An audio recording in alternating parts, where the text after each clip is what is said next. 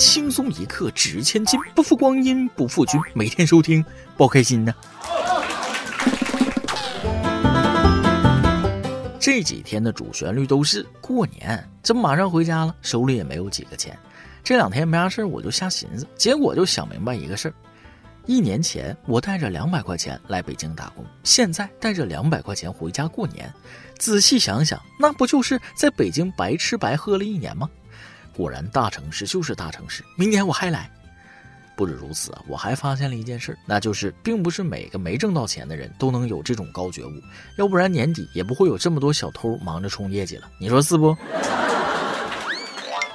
咱们就说近几天发生的一件事上海崇明有一男子在看到他人菜园里堆放的农肥后，就想着偷些回去用于自家菜地施肥，于是上演了一幕三进三出，利用电动三轮车偷了一千两百多斤猪粪。最后一次，他还顺带偷了附近另一块菜地里的十九颗白菜。好家伙，这可真是穷到家了！完成赃物登记清点后，民警当天将白菜和农肥还了被害人。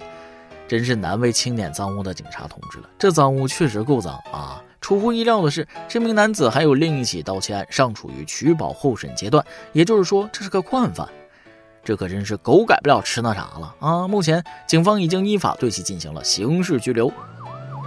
这件事怎么说呢？就是小刀又双弱拉屁股啊，开了眼了。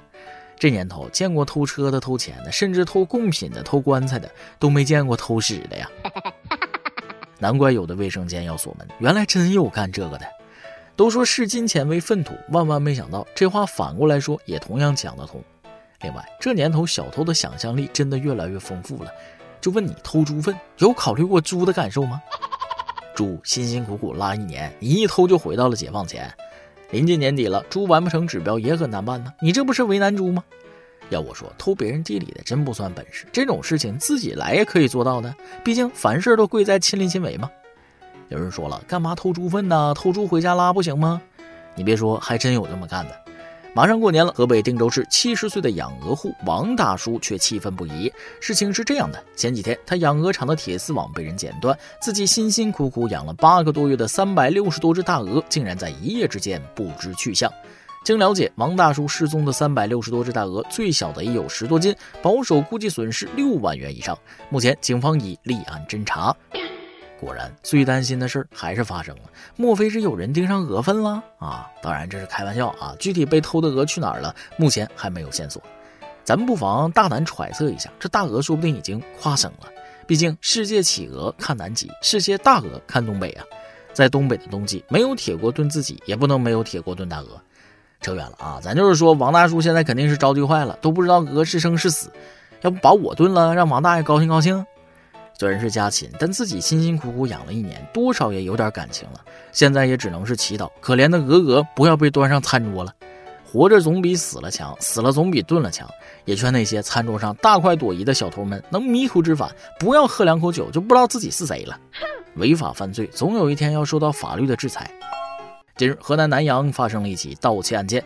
警方接警称，有自行车在商场非机动车道被盗了。在民警调取监控后，发现是一名男子将自行车盗走了。经过民警的顺线追踪和分析研判，终于在车站路南都巷又发现该男子，并一举将其抓获。这下老实了。至于为啥偷车，说到底还是为了钱。嫌疑人李某供述，他打工为挣到钱，一开始想把手机卖掉回家过年的，但是路上看到一辆自行车，就动了歪心思，打算先借后还，骑着自行车去找二手手机店。没想到半路看到收废品的，又动了歪心思，索性把自行车给卖了。这是一步错，步步错呀！咱也不知道李某怎么想的，真就缺钱到十块钱都不放过的程度了吗？是的，没错，这辆自行车就卖了十块钱。然后李某就拿着这钱去买酒喝去了啊！我算是看清了，这个李某根本就没诚心打算回去过年，他就是缺钱。就算手机卖了，也早晚让他给花光了。民警办案神速，不到两小时就把李某逮起来了。前有偷电瓶养你，现有偷自行车养自己。李某觉悟还是挺高的，知道临近过年了，上赶着帮警察叔叔冲业绩呀。果然，偷车的个个是人才，甭管偷的是自行车还是电瓶车。这就要提一嘴电瓶界的精神领袖切格瓦拉了。虽然他人早已不在江湖，但是江湖一直有他的传说，追随者也是前仆后继呀。显然很难望其项背啊。毕竟不是谁从里边出来都能开烧烤店、自创品牌、卖电瓶车。想走捷径的人太多了，于是就想到了偷。但是走捷径早晚都是需要付出代价的。今年没挣着钱，那明年好好努力不就行了？何苦去偷呢？有了案底，那不就是更不好找工作挣钱了吗？咱们格局啊，还是要打开，不要只顾面前的蝇头小利，更何况还是违法行为。虽说人为财死，鸟为食亡，但要钱还是要脸，这真是个值得思考的问题啊！河南驻马店就有三个人为了钱不要脸了，竟然组团去拦婚车要红包和香烟，这就算了，连工具都上了。其中一男子还持铁架拦婚车，期间还指挥他人一向新人索要红包。好家伙，分工还挺明确的哈。不过这可把婚车摄像师为难坏了，在新人已经给了一些十元红包之后，他们嫌少，每人想要一百元和香烟。多亏司机机灵，趁他们不注意的时候，强制开车逃离了这片苦海。真是大无语了，给你是图个吉利，讨个好彩头，不给你也是理所应当，怎么还加码呢？实话实说，这些人是真的不知好歹啊！再说了，这哪是要红包，这明明是借着风俗拦路抢劫啊！婚车上的人还是心太善了啊！遇到这种蛮横不讲理的，建议直接报警，不用客气。等被警察叔叔制裁了，肯定就老实了。不过有些人偏偏就是不撞南墙不回头，不见棺材不掉泪，尤其是一些熊孩子，是真的让人头疼。就在一月二十四号那天，四川巴中平昌县一十岁男孩将鞭炮扔进广场下水道内，导致五个下水道井盖被炸飞。光是炸飞井盖还好说，但男孩及其母亲没跑远，当场就受伤倒地了。消防员到场后，赶紧把他俩送医救治。为防止二次事故发生，用水枪对爆炸井口进行了稀释。目前两人正在医院接受治疗。虽然挺惨的，但是也确实活该。这你能怪谁？这只能怪到自己身上。年年讲，年年有，年年上新闻，奈何就是有人不长记性。求求当家长的，好好管管自家孩子，也在孩子的生活常识教育上上点心吧。这次虽然是自食恶果，没有伤到路人，但伤到自己也不好受啊！不要把没声响当成作死的借口。你要这么说，那下水道井盖也没想到自己还有上天那一天呢。孩子有冒险精神是好事，但是不要有冒失行为。虽然他只是个孩子，但也不能一直纵容，无知则无畏呀。建议给他一顿毒打啊，还他一个完整童年嘛。不然哪天作起来啊，把化粪池炸了，那就是另一个故事了。马上过年了，咱们还是安分点，安全第一哈。有个定律就是，对安全不上心的，那都出事了。有的人一年到头没翻过车，在回家的路上真翻车了。近日，一辆小车在温州绕城高速上行驶时，突然失控撞向岩壁，翻转一圈后翻车，车上三人被困，多名过路司机停下车参与救援。哎妈，听着温情哈，这可不是小事了，这太危险了。多亏有路过的司机，要是万一没有呢，那不就芭比 Q 了吗？还是那句话啊，幸运不代表命大呀。要知道，回家回家是回地面上的家，不能是回地下的家呀。再说了，回家回的出事儿了，那家里老人得多担心多自责。如果是车的事儿，那以后真的要多加注意了。如果是人的事儿，那我只能说驾照不保好过小命不保。还是驾校教练有远见。记得我去拿到驾照的那天，教练慈祥的和我说：“以后出了事儿啊，可别说是我教出来的哈。”说实话，我是个知恩图报的人，当时真想和教练理论理论。教练说了：“你别和我理论啊！考驾照之所以考理论，是因为有时候你要下车跟对方理论理论。”教练只说了这些，但是该怎么和喝多的人理论，教练没说。醉酒真的误事。北京有一年轻男子就因为醉酒垂头坐在路边，神志不清，吐了一地，看着毫不文雅。不过嘴里一直说着英文，看样子醉酒之前也是个体面人呢。民警通过询问得知，该男子是一名在校大学生，是因为当天参加朋友婚礼，帮新郎挡酒，结果自己喝多了，于是就坐在街边，怪新郎不管他。好在民警联系了男子女友，确保二人安全后，这才离去。实不相瞒啊，我觉得这个女友有点多余了，为你挡酒，为你受罪，你却入了洞房和新娘睡，不好意思，真有那味儿了。如果真是这样，那信息量可就不是一般的大了。女友也挺无奈的，喝醉了不联系我，你当我不存在吗？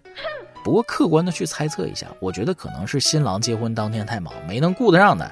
这种情况可以理解，那倒不至于上升到友情破裂的高度。